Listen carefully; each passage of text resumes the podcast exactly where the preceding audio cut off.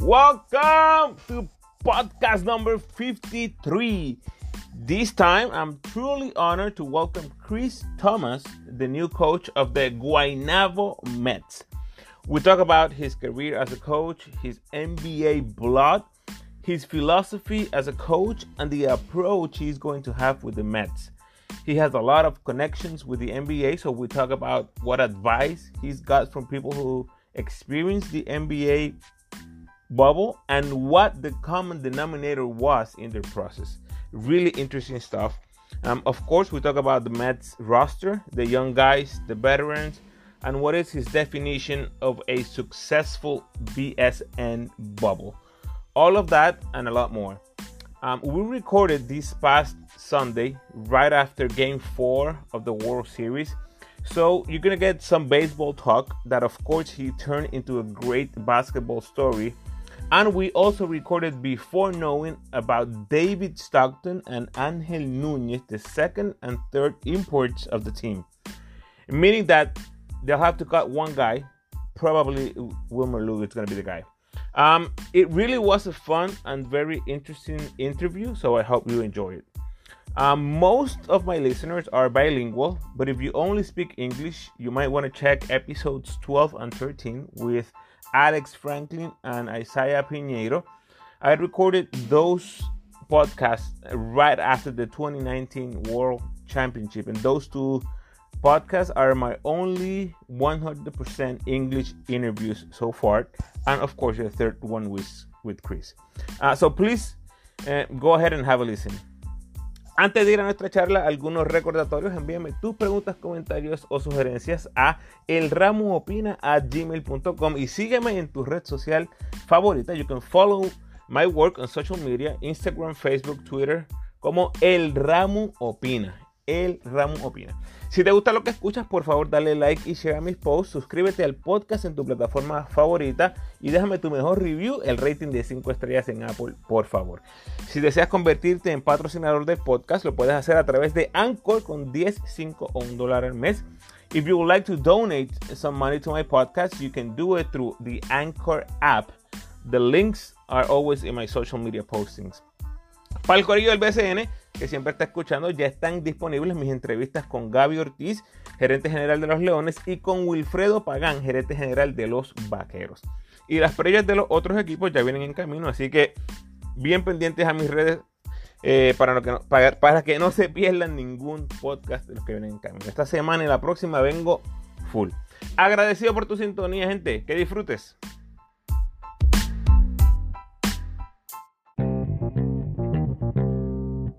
Former NBA scout, international coach, and the new head coach of the Guaynabo Mets, Chris Thomas. Welcome to the podcast, coach. Thank you so much for having me. I'm really excited to be here and to, to talk about the, the restart of the season and how excited I am to be in Puerto Rico. Oh my God, we're all excited. Welcome to Puerto Rico, too. You know, even though I'm in California, um, like I told you before, I follow Puerto Rican basketball very closely. So in a way, you know, somehow I'm still there. is, is, this your is this your first time in Puerto Rico? This is this is my first time here visiting this beautiful island. Um, you know, as I've said, you know, unfortunately, you know, we're in quarantine right now, so I can't really absorb, you know, all that the island has to offer. But I'm really excited to be here. There's a great vibe here. It's a great feel and passion and love of basketball down here. You know, I, I live and breathe this game. And so to be around people who feel that same energy and connection to the game of basketball that I do, it's a real pleasure to be in such an amazing place. And sounds awesome. So from now on, I'm, I'm really glad you agreed to make this interview completely in Spanish. Así que vamos allá, coach. I wish. Listen, I, you know, my, my, my high school my, my high school Spanish teacher would, would have loved to have you know given me enough to, to to to do this in Spanish, but unfortunately, it's been about 18 years since I've had to use Spanish. So I, I have got to I, listen. That's something that's on my list, though. I really mean that. You know, I whenever I go somewhere, you know, I try to I try to absorb as much of the culture as I can. And you know that, that that's one thing that I tell you know every import in every country I've been in. I've always told them, you know, you, have got to adapt to the environment. The adapt the environment shouldn't right. adapt to you. And and I, I, I live that too. So you know, for me, learning Spanish is going to be high on my high on my priority list now. And uh, you know, so I'm gonna be able to communicate a little bit better down here. Sounds good. I'm gonna I'm gonna measure your progress then, because I hopefully all right at the end of the bubble, um, I want to have you back on, on the podcast. You know, right. to, to, that, that, that sounds good. Yeah, I'm gonna have to get started pretty quickly then. there you go. okay, so let me start with who you are not. Um, you are not Chris Thomas from Notre Dame D1 basketball. Um, have you heard that before? I am I am definitely not the Chris Thomas that played basketball at Notre Dame. You are completely okay. right about that. Um, you know, it, it's really funny. We don't get we don't get confused for each other too often, but uh, but I have had people you know tag me in some uh, tag me in some Instagram posts or uh, okay. or on some you know when I had Twitter I deleted Twitter a couple days ago but uh, when I had Twitter uh, you know I, I, would I would randomly get some pictures with with my uh, my name tagged in it instead of him uh, so it, it happens occasionally but he was he was a tremendous player he's actually um, last I heard you know, he was coaching a high school team in Indiana, and um, you know, I, I, I, definitely you know wish him luck wherever he is right now. But we are definitely right. not the same person. You are right about okay. that. so when, when I first heard your name, I you know I quickly went to into Google and did a search, and I was sure. like, man, he looks like him. Like I wonder if, if I, I, was a fan. I was a fan of him. I don't know why. I don't know why even I remember that, but I was a fan of him his game, short guy. He was very explosive, really sure. good. Player. He was a great player. There's no doubt about it, and uh, you know he actually had a really good international career as well. You know he, he's yeah. he's someone that you know that, that that really maximized his talent and had a had a really great go of it. Okay, coach. So you've been all over the world. Uh, why Puerto Rico? Well, so so actually, uh, why Puerto Rico? Just the the history, the tradition, the amount of incredible players that are, are not only you know born and bred here, but also the you know the uh, the international guys who who have come down here to play.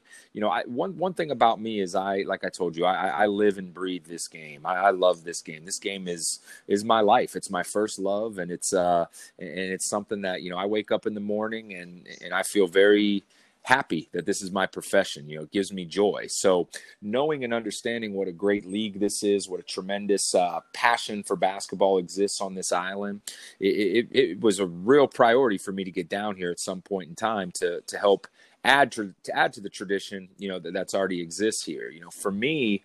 Um, you know, like I said, I'm, I'm a basketball historian, so you know, obviously, knowing and understanding the tremendous coaches that have been here, the tremendous players that have mm. been here. You know, I want to be I want to be a part of that, and and you know, I, I want to add to, you know, hopefully the, the, the storied tradition that's happened on this island, and and and make this an even better league, hopefully. So, not sure if you know, you know, that same line, the '60s and '70s dominated by coaches from the states. And um, I don't even remember the last uh, successful American coach we've seen in Puerto Rico. Are you aware of that history? Well, you, you, know, obviously, you know, dating back to you know when, when Phil was here, when Phil Jackson was here, of course, uh, right? You know, that's enough of uh, enough of a history for me to to want to be involved with. You know, I mean, eh, listen, you know, I, I have been very fortunate to you know I've got you know I got to work for the Chicago Bulls for for some years, and um, you know, just knowing of man and the type of coach he is to be able to you know to, to to join a league where he has been and so many other incredible american coaches have been but but honestly um, you know the amount of the amount of um, um, Puerto Rican coaches that have been down here who are tremendous too. I mean, just the you know to to to add my name to that list is is pretty incredible for me. It's something I got to wake up in the morning and pinch myself to to make sure that it's still it's actually happening. It is. It is, coach. so um, are you here for the bubble? Uh, and when the bubble bursts, you're out, or are you here for the long term?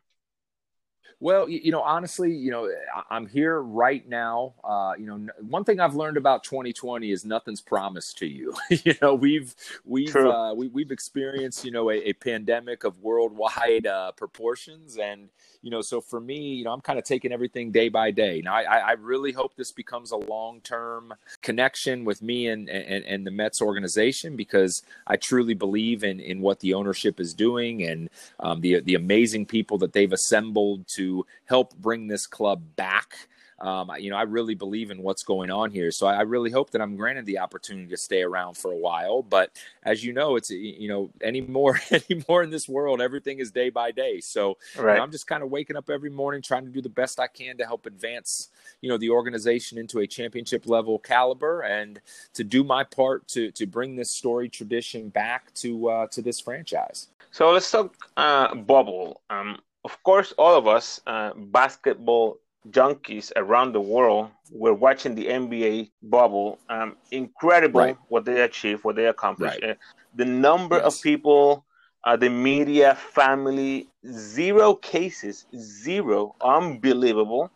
And I, I, bring this up because you have contacts in the NBA community. Yeah. And because yes. you are going into a similar environment, I, I gotta believe you ask a few questions to your people. Um, Absolutely. Um, and any good advice um, so far? What what what can yeah, you share so, with us? So you you yeah, you're 100% right. Of course, you know, I'm, I, one thing about me is I'm a very analytical person. I'm, I'm someone who does my research before I do, before I commit to anything. And so, of course, you know, I reached out to quite a few people who were in the bubble down in the, uh, you know, down in the NBA restart. And, you know, the one resounding piece of advice that I got was, you know, just to go in with a, a, a, a plan for you know keeping mental uh, sanity among the team. You know, again, wow. it's it's it, it's a uh, it's it's a, just a different environment than everybody is used to. You know, most people are, are able to go home to their families, their friends, can go out to dinner, can you know separate themselves from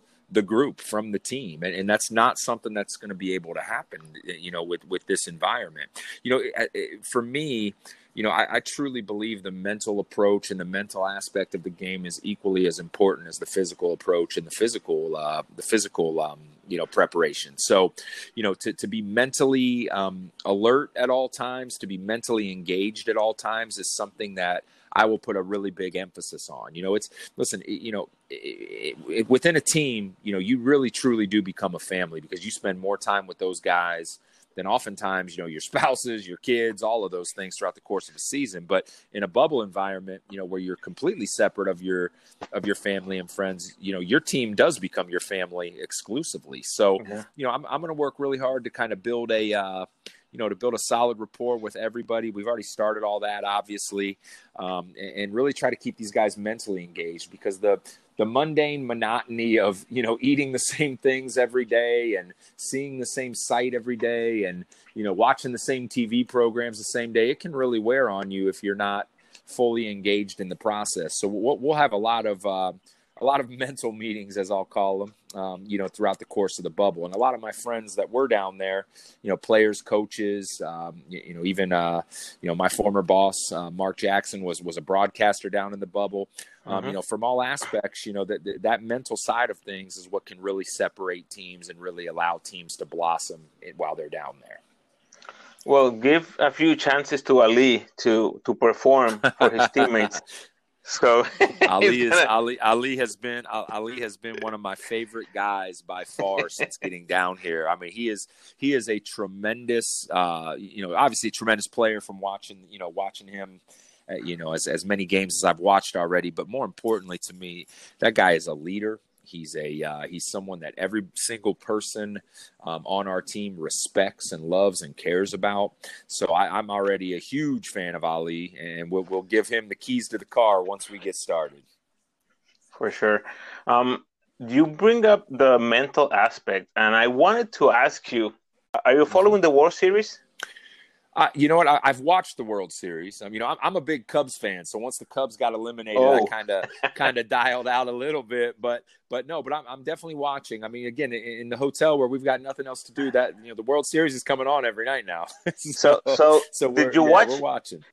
Did you watch the end of the of Game Four between the Rays and the Dodgers. I talk about the the, the final play. The, the all hell hell broke loose.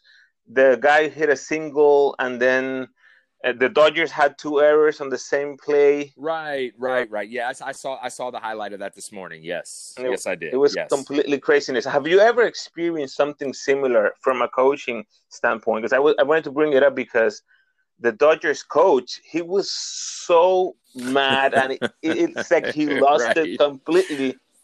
And it's right. not because the Rays beat you; it's because, in a way, you beat yourself with the errors, right? Sure, Sure. Yeah, absolutely. No, you're asking me if I've ever been a part of a team that's beaten themselves. Yeah, I mean it's, de- well, it's definitely happened. Yeah, I mean it's definitely happened, and uh, you know you you just hope you know as a coach, and you know one thing I try to try to really do is just you know put my guys in positions to be successful and you know i think that's my main job as a head coach my main job um, you know leading a team is getting these guys to know and understand that it's my job to put my job is to put them in positions to be successful and then it's ultimately their job to trust their talent and and trust the training that they've had and and go do what they need to do so you know again i, I think you know, I think the uh, you know the, the Dodgers manager probably felt the same exact way. Like you know, they've probably they have worked on that scenario and that situation probably thousands of times throughout the course of a season. And yep. you know, at the end of the day, though, you just you, you got to trust your players to make the play. And you know, again, it, it's going to happen sometimes. You know, sometimes guys aren't going to be able to make a play. Sometimes some uh, you know a mental mistake or an error is going to happen. But to me, the most important thing about any player in any sport, or you know, even relationship wise, and, and you know, family and friends wise, the biggest thing to me is resiliency. And what resiliency is is the ability to bounce back when something doesn't go your way. You know, right. th- things are going to happen. You know, throughout the course of a you know 48 minute game in the NBA, a 40 minute game here at the international level, things are going to happen, and teams are going to go on runs, and you know you're not going to defend to the level you need to defend. You're not going to score every single possession, but how do you bounce back when a team makes a run? How do you bounce back when things aren't going your way? That that's the true mark of you know a, a really tied together basketball team baseball team football team it doesn't matter so you know I, I anticipate you know the dodgers coming back and you know, showing that resiliency, um, you know, that a that, that, that a team of their caliber should show. And, and that's what I want to try to build here. You, you know, I, I, want to build a team that, you know, knows and understands that no matter what's going on in the game, you know, ebbs and flows of the game, the highs and lows, you know, we've we've got to stay tied together. You know, Tom Thibodeau had an expression. He always said, "Hold on to the rope," and what he meant by that was when when things are bad, you know, in a tug of war situation, you only lose if you if you let go of the rope, right? As long as you yeah. keep fighting, you know anything can happen. So, uh, so, so we're, yeah. we're, yeah, so we're, we're, gonna we're gonna talk a lot about resiliency. We're gonna talk a lot about you know holding on to the rope and and making sure that uh, that our team stays tied together in crazy situations. Chris, can you tell us a little bit about the NBA blood that is flowing through your veins? Oh man, the NBA blood, man, it's it's definitely uh, definitely present within me, man. So I, have been I've been very lucky. You know, I, I uh, you know I've I've kind of come from a family of you know NBA players, NBA executives, uh, things along that line. You know, I had a grandfather named Jim Paxson Sr. who was the third pick in the NBA draft back in the fifties. Uh, you know, played for the uh, the Minneapolis mm-hmm. Lakers before they went to LA. Uh, you know, played for the Cincinnati Royals. You know, the same team that uh, Oscar Robertson played on. Um, I, you know, my, my uncle Jim Paxson Jr. was the first ever Portland Trailblazer to score ten thousand points. Uh, two-time NBA All Star. Uh-huh. you know, was the former GM of the Cleveland Cavaliers when they drafted LeBron James. Um, and then my other uncle John Paxson. You know, if anybody watched the uh, the Last Dance. John, John was the, yeah. John was the other starting guard with Michael Jordan. You know, on those on those teams, uh, the, the, on the first three peat teams. So, you know, I've, I've been very fortunate to grow up, you know, around guys who, you know, who, who love the game as much as I do, and and not even that. You know, my my dad my dad played in college. I've had multitude of uncles play in college at the Division One level. Yeah. Uh, so you know, I've, I've just been my, my, two my two brothers both played scholarship level basketball. Um, so you know, again, it's just it's just been it, it's been constantly present in our family, and it's been a really cool way to grow up.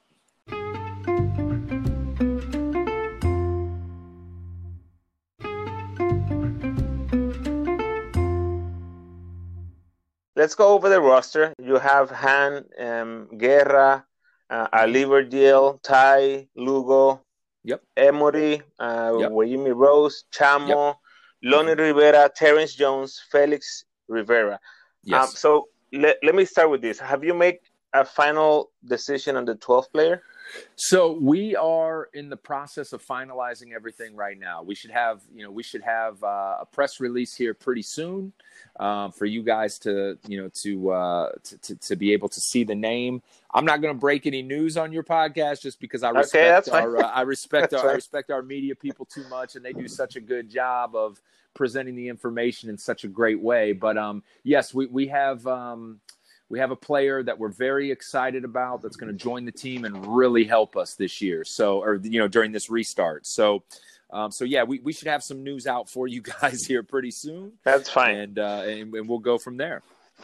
Uh, I already know it's Michael Jordan, so it's okay. Right, You're bringing right, yeah. him out yeah, of retirement. We're, we're bringing 56 year old Michael Jordan out of retirement, and he's uh, he's going to play for us this season. Yes, and he'll, st- he'll still break, average he'll still average 50 yeah. a game. So nah. He's gonna break all the records in Puerto Rico. He's gonna right. burst the bubble.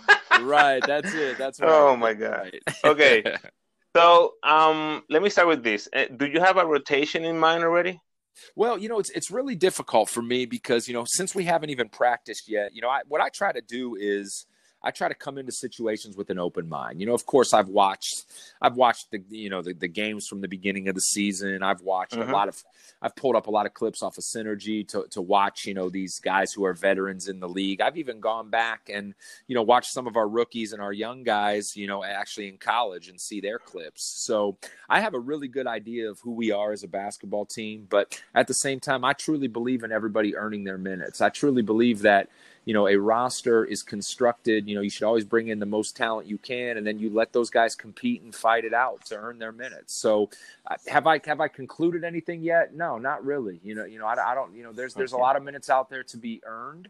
There's a lot of minutes out there to be taken you know during practices and player development work and you know things like that. So our, our guys are coming in with a clean slate and we're really you know going to push the idea and the concepts of competition every single day, every single session, every single rep. Is your approach going to be to give minutes to the young guys? Because if uh, me, as a spectator and as a fan of, of, of American basketball, I would love to see the young guys mm-hmm. um, have some some minutes. Are you envisioning that in this roster, or you think it's going to be more more veteran driven roster? Well, everybody's going to have a chance to earn minutes, you know. I, and again, for me, I don't care if you're a if you're a rookie, if you've played in the league for ten okay. years or, or anything in between. You know, if you come in and show that you can adapt to, you know, okay. the style that we're going to play, you're going to play. You know, you're going to get minutes. And you know, again, for me, I, I I'm I'm all about development. I'm all about you know, eh, you know, helping guys you know grow in their careers. I think you could go back to any one of my teams professionally that I've been a head coach of. You know, I've had so many guys after a year of playing for me sign gigantic contracts in higher leagues at higher levels. So development for me is very important, and, and I, I firmly believe in it. I want to help kids. I want to help guys grow. I want to help even veterans. I want to help them, you know, become better and take their game to the next level. I hope that when when, when TJ uh, when Terrence Jones and I get on the floor together finally, you know, I, I, hope that I can help get him back to the NBA. That, that that's my goal. That's the reason he's down here is to get himself back into an NBA situation. So, you know, I, I want I want to see all these guys develop and grow. And, and but so the most important thing to me is not only are you growing and developing, but are you going to help our team win? And, and those are the guys that are going to get minutes. And you know, again, I, for me, it doesn't matter. Okay. You know, if you're a rookie or if you're a 10 year veteran, a 20 year veteran, whatever, it doesn't matter. If you're going to earn your minutes and you know you're gonna you're gonna come in and compete and and and, and put yourself in a position to succeed, and that those are the guys who are going to play. I love it. I love it. So basically, you have two teams, right? Because you have the experienced guys like Ali, and one of the best all-around players in the history of the league. Um, mm-hmm. Ali, you have sure. Han, uh, one of the best ever taking care right. of the basketball Absolutely. in our league. Yes. You have Rose, Chamo, and then you have the younglings, Ty, Lonnie, Guerra. Right now, the way the roster is, is constructed, you only have three bigs. So I got I have to think Lonnie will play a lot of minutes in the power forward spot, and Jones, at least on paper right now, he's going to be the center. Well, you, you, know, I, I don't want people to get hung up on positions. You know, again, I, am very much in the mold and the mindset of you know positionless basketball is kind of the way things are going now throughout every right, league. You right. know, for me, I don't have a four, I don't have a five, I don't have a two, I don't have a three. I've got basketball players. I've got guys who can go out and play. I've got guys who, you know, listen. One thing about me is every single one of my teams, we play fast. I mean, we we we get up and down the floor. We fill spots. We don't fill positions. So for me on the floor, you know, I don't care if you're 6'10, 7 foot 10. I don't care what you are. You know, you, are going to be right. a basketball. You're going to be a basketball player for me. And you know, again, can Terrence play the can Terrence play the five spot? Sure. Can Lonnie play the five spot? Sure. Could could any you know anybody on the roster you know that I put on the floor? I'm going to be very, very um, Uh, you know happy with, with with what they have done and what they've showed me. Again, I, my job is to put guys in positions to succeed. And if you show me you can do something, I don't care how tall you are. I don't care what perceived position people think you are.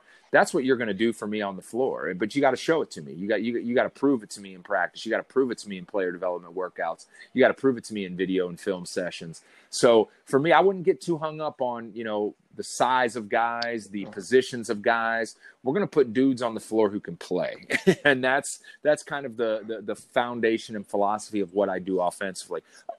I actually just came off a season in Japan where we put up the most points per game in the history of the franchise. We shot the highest three point percentage in the history of the franchise. Um, you, you, know, we, we, we, obviously, you know, we, we, just, it was because of the guys, we, you know, my players were just absolutely fantastic, but, um, but we put them in a position to succeed. We put a system in that maximized their talent and their skill set. And we were on pace before the uh, virus shut the season down. We were on pace to have the most successful season in the history of that franchise as well. So, you know, again, for wow. me, I wouldn't get too hung up on size or positions or, or anything along okay. those lines. Um, you know, we're, we're going to be a fun basketball team to watch if everything goes well.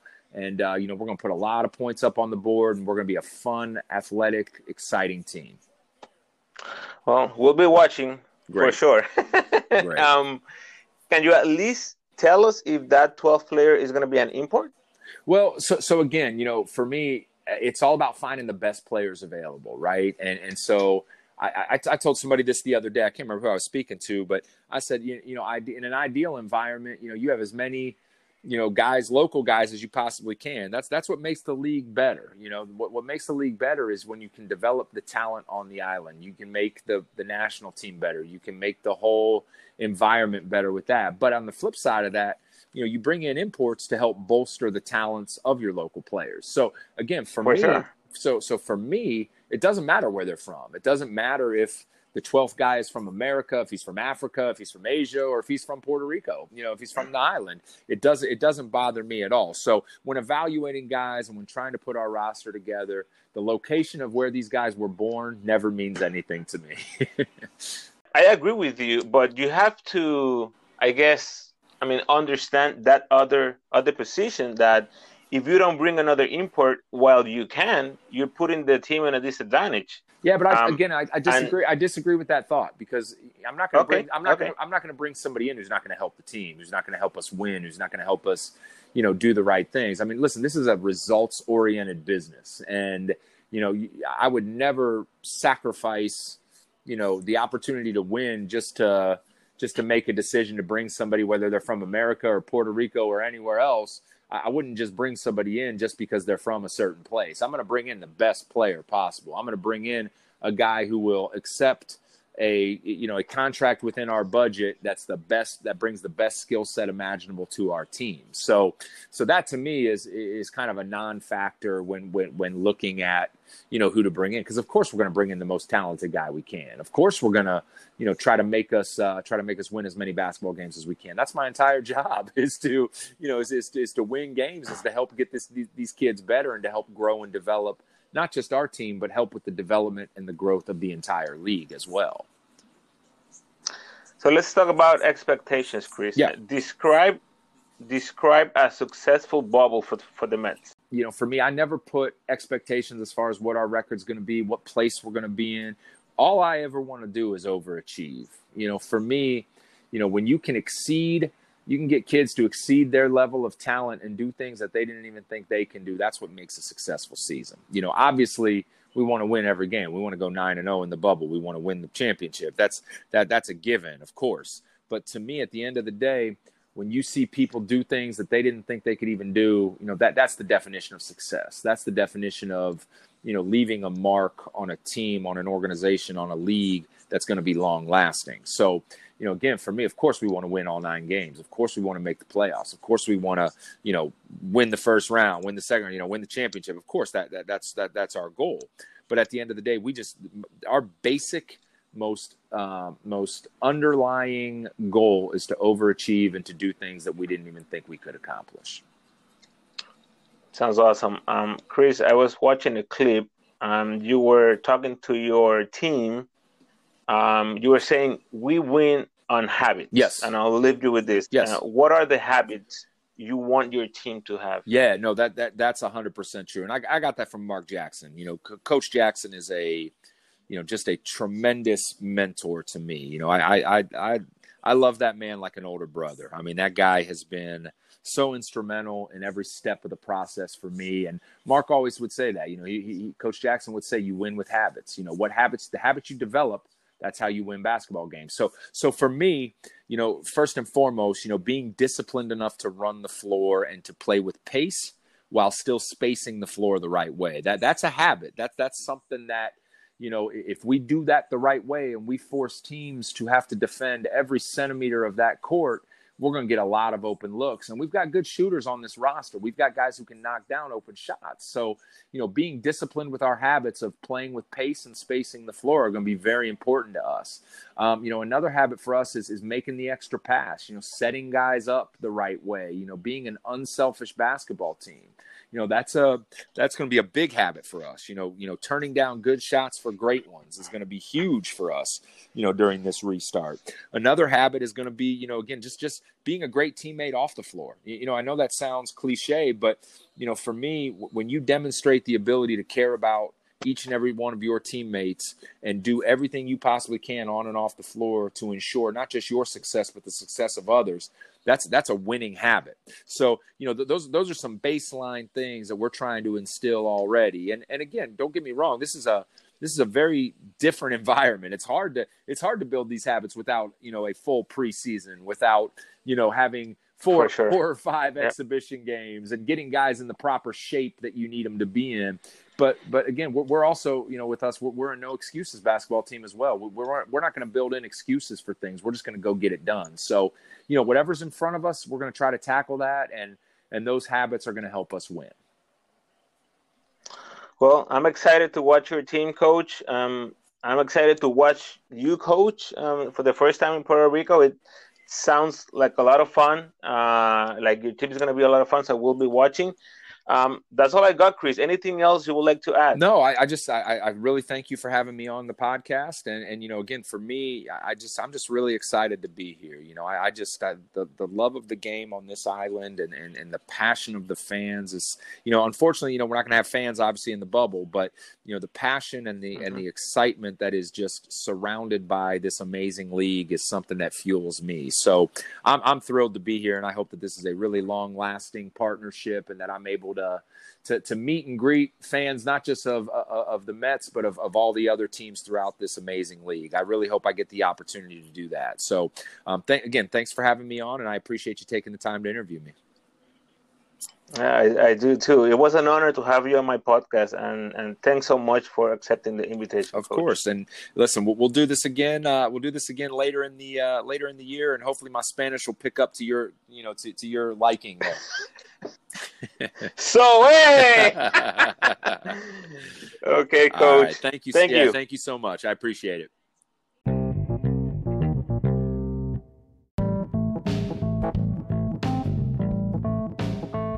Thanks for listening and thanks to Coach Thomas for accepting the invitation. Recuerda compartir el podcast con todos los fanáticos del BCN que conozcas, especialmente los fans de los Mets de Guaynabo. Como siempre te invito a que te suscribas al podcast, déjame tu mejor review por favor y sígueme en tu red social favorita, Facebook, Instagram o Twitter.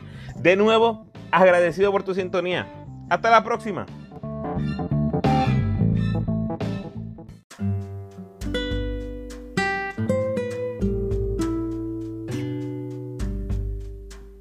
Quote of the day Take it day by day. Don't stress too much about tomorrow. Many blessings.